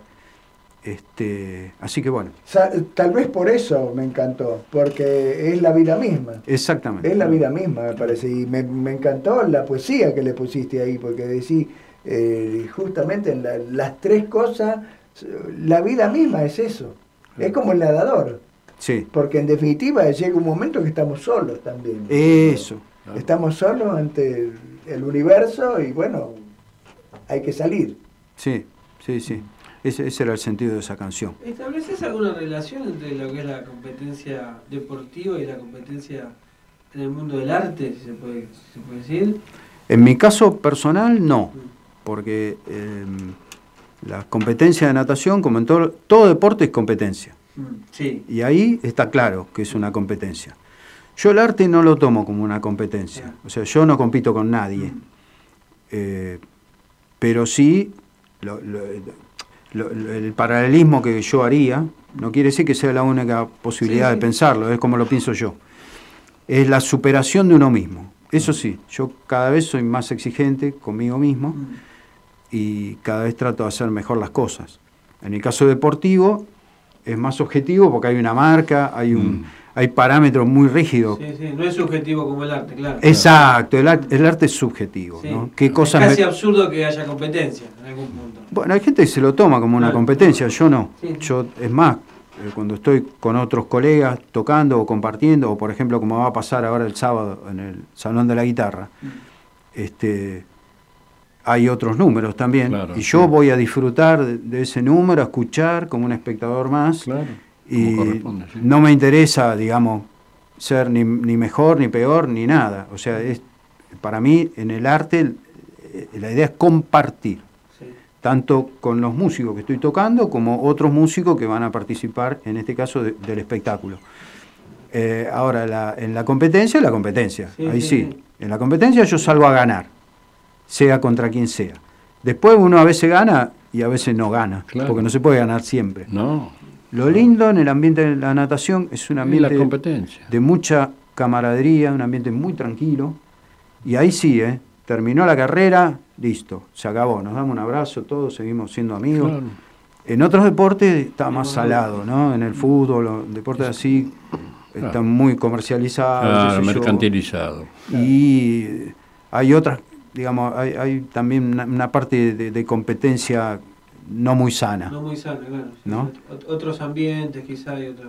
Sí, yo, yo de chico jugué un poco al fútbol, pero más allá de que, por un lado, tantas condiciones no tenía, me gusta, me gusta ver el fútbol y me gusta jugar entre amigos, sí, pero nunca fui un buen jugador, ¿no?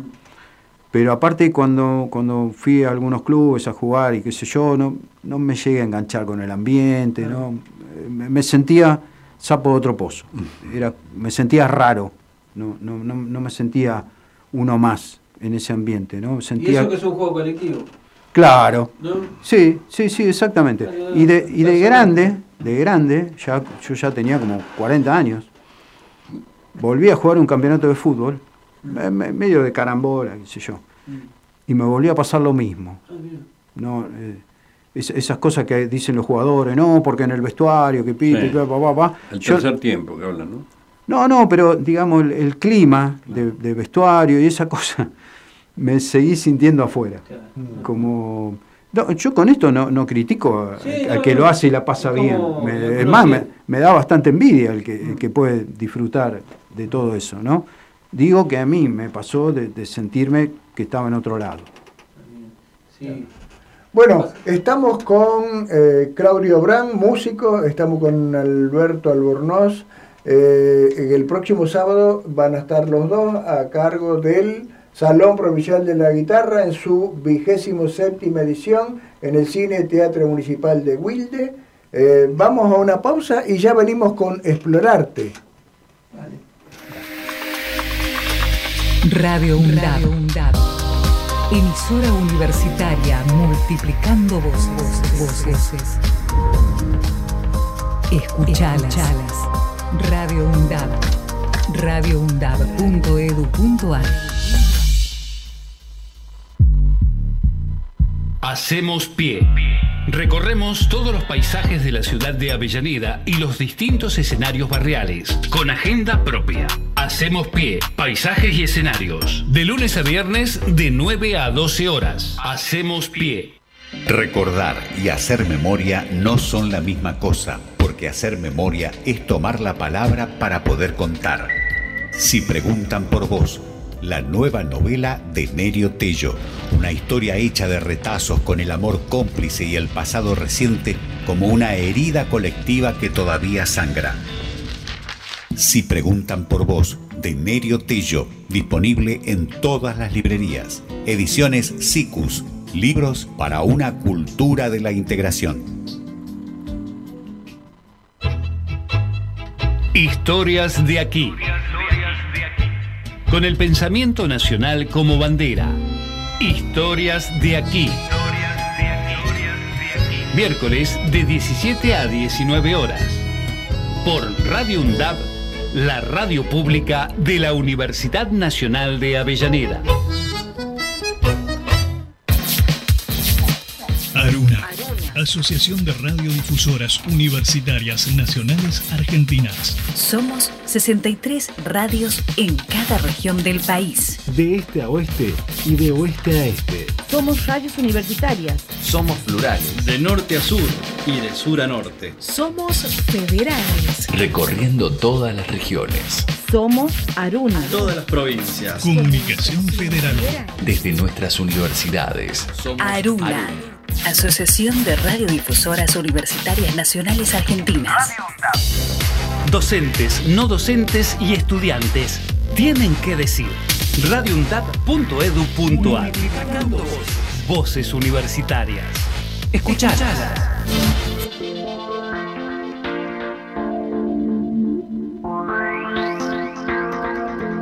Historias de aquí presenta. Explorarte. Con el escritor Maximino López. Narrativas, crónicas, novelas, poesías, relatos, teatro y cine. Explorarte. En la tarde de Radio UNDAP. Muy buenas tardes. Comenzamos con la columna Explorarte del, del día de hoy, este, con las efemérides, las clásicas efemérides artísticas de, de regambre latinoamericana. ¿no? Vamos a arrancar con los fallecimientos del día de hoy. En el año 2016, un primero de noviembre, fallecía el cantante tropical Pocho La Pantera. En el 2017, el actor argentino Pablo Cedrón, muy conocido por Todo por dos pesos, Cha Cha Cha y muchos programas de humor y también muchas películas. Este, un gran carisma. Entre los nacimientos del día de hoy, este, tenemos en 1907 el del compositor y letrista de tango eh, Homero Mansi, ¿no? Conocemos a todos, a todos a Homero Mansi por esos tangos tan importantes, ¿no? Barrio de Tango, que quedaron en la memoria de todos los argentinos. Un día como hoy nacía Homero Mansi en 1907. En 1923 nacía el artista plástico uruguayo Carlos Páez Vilaró. En 1932 Alberto Salinas es el dibujante de historietas argentino. En 1936 nacía Alejandro Doria, que es este importante cineasta argentino. ¿no? Alejandro Doria siempre tiene que ser recordado ¿no? como uno de los grandes directores de cine. Y recién comentábamos, un día como hoy nacía en 1936 Billy Cafaro, ¿no? este cantante de rock argentino tan importante con esos éxitos que, que cantamos y bailamos, ¿no? Recién nos comentaba. Bueno, y hay que decir también que hoy es el Día de Todos los Santos, ¿no? Ayer fue el día Halloween, Omar vino disfrazado. No, perdón, nosotros, yo soy criollo, argentino, católico y peronista. Mirá, bien. tengo todas las cosas. Muy bien. Y No venga con cosas extrañas, no, ni con los escritores, eso que lees vos tampoco. Pero hoy es el Día de Todos los Santos, ¿eh? Mañana de los Eh, Muertos. primero de noviembre y es el Día de los Muertos en gran parte de México, eh, que se celebra en muchas partes de Latinoamérica también. Acá no, no llega el Día de los Muertos. este, Mañana es el 2. Pero uno y dos también. Claro. Este, Hay que ir al cementerio a llevarle flores a los santos difuntos. Sí, sí, sí. o una- bueno, o hacer una oración también. Se celebra en, en varios países de Latinoamérica, en Chile, en, Me- en Bolivia también se celebra, este, pero bueno, hay muchas costumbres que la parte que deberíamos también tomar, ¿no? De- del resto de Latinoamérica, ¿no? Argentina en ese sentido como que no, no, o no, no se termina como de autopercibir latinoamericano con el resto, ¿no? A mí me gustan esas celebraciones, ¿eh? No Halloween, no, no Halloween, pero estas sí me gustan. los muertos, el día Leer poemas a las 3 de la mañana también te gusta. Los bueno. encuentros de poesía, esos son Sí, bravos. esos son, no, esos son de terror, pero ya ni. eh, es- ese es el día, la noche de los muertos. Bueno, entonces le damos, le le deseamos un feliz día de todos los santos a todos, ¿no? Y con esto concluimos la columna Explorarte del día de hoy.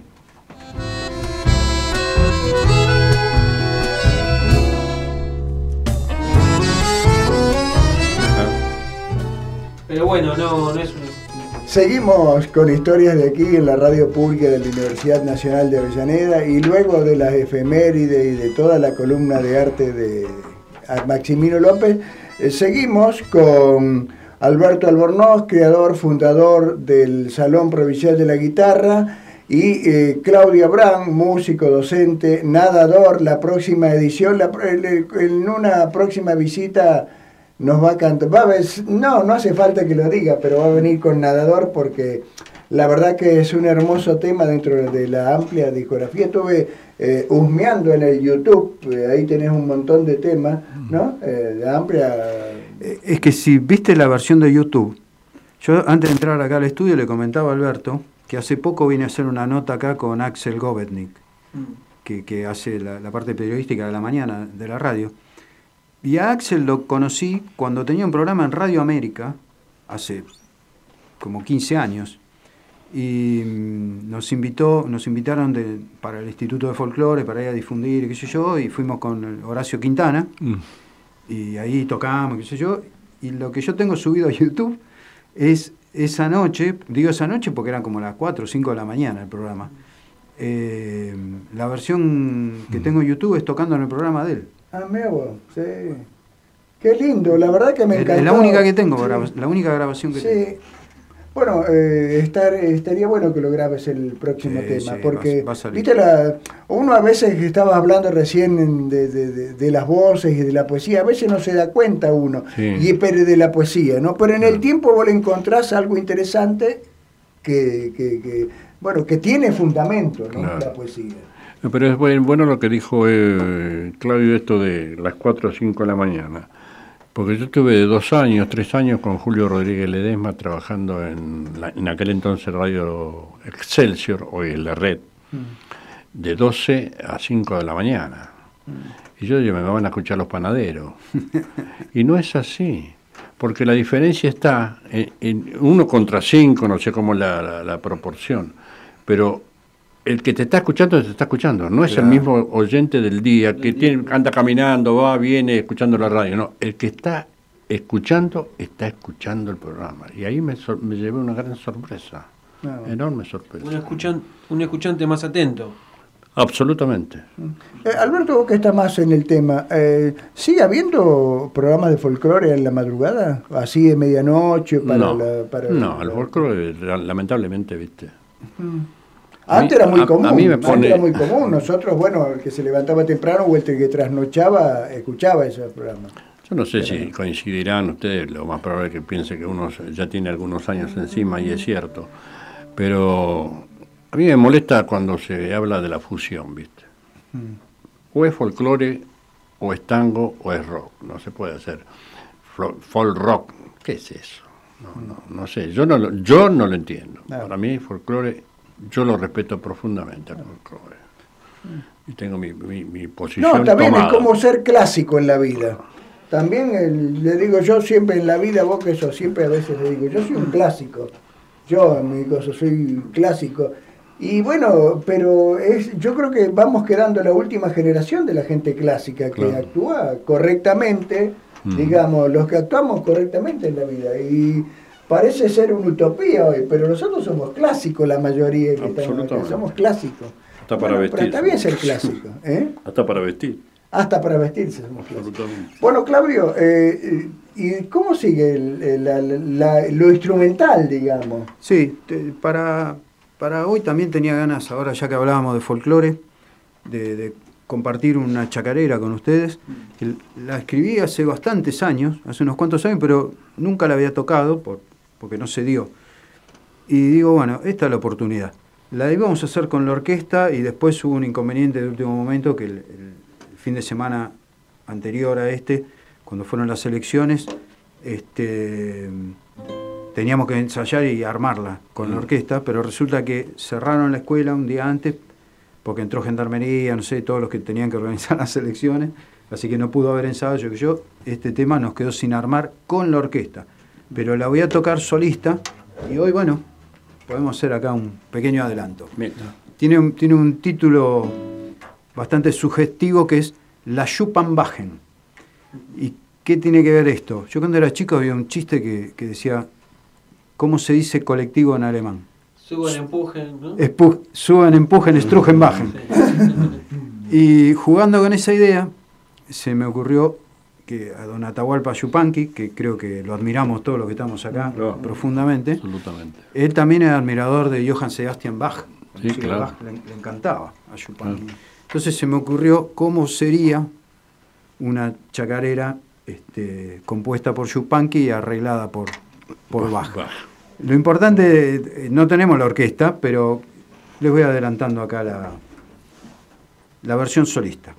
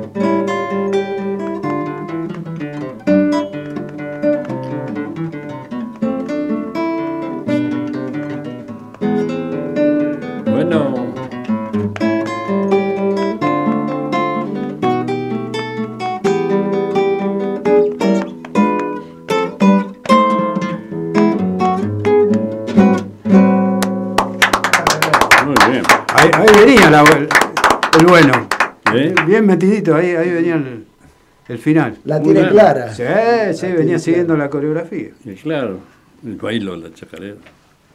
Muy bien, se nota.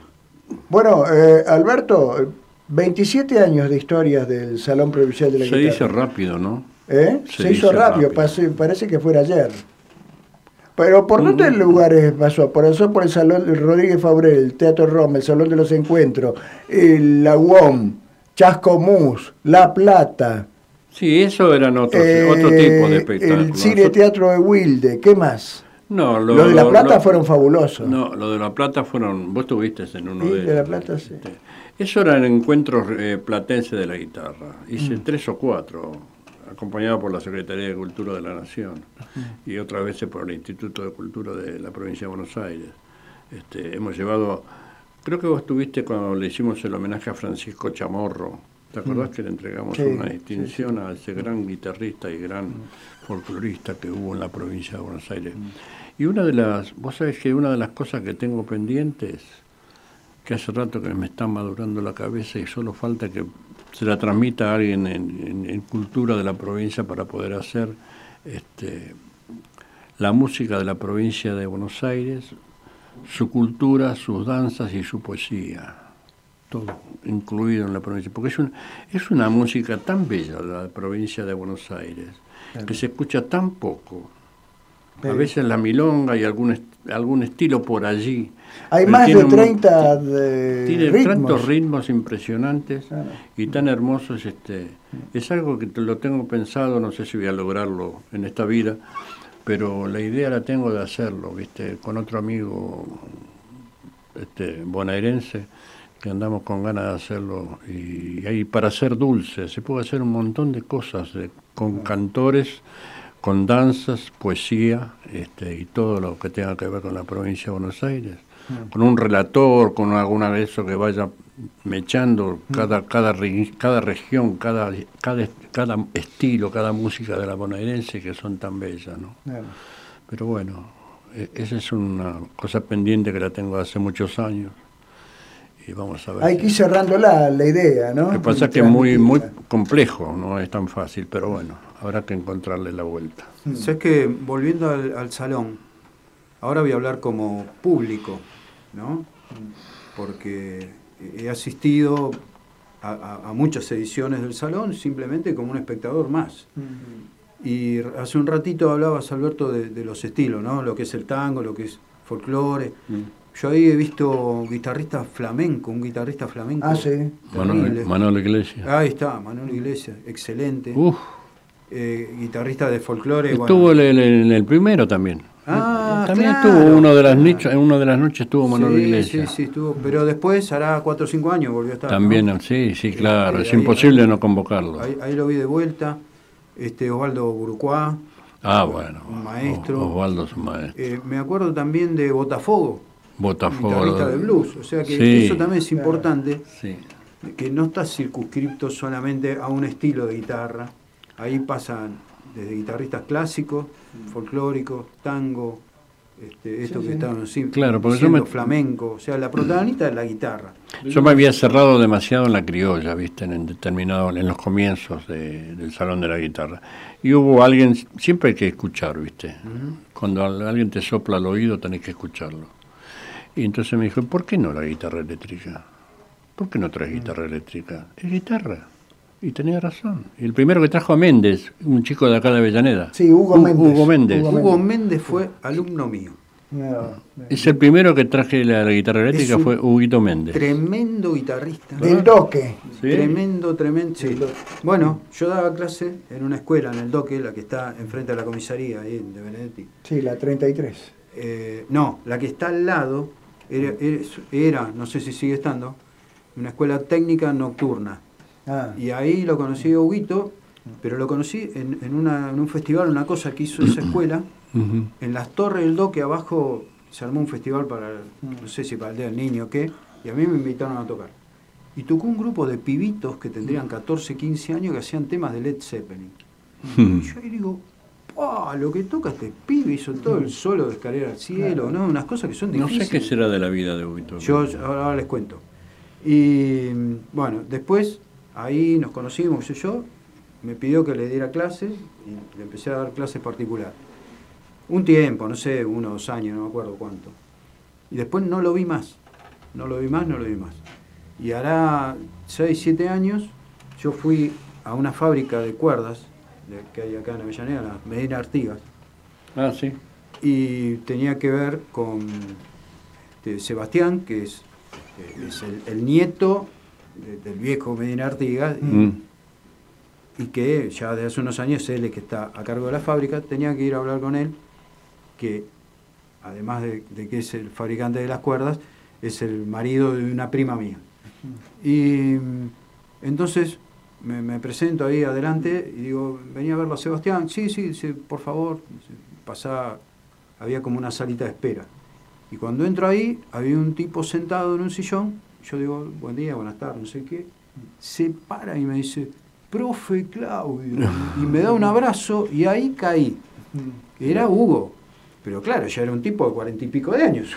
O sea, el Huguito que yo conocía de 15 habían pasado 30 años en el medio. Bueno, ¿qué estás haciendo? ¿Qué soy yo? Me dice, estoy, soy el guitarrista de Lerner. ¿De quién? De Lerner, de Alejandro Lerner. Ah, mira. En ese y hasta, hasta hará un año o dos seguí es- estando en la banda de, de Alejandro Lerner. Lerner.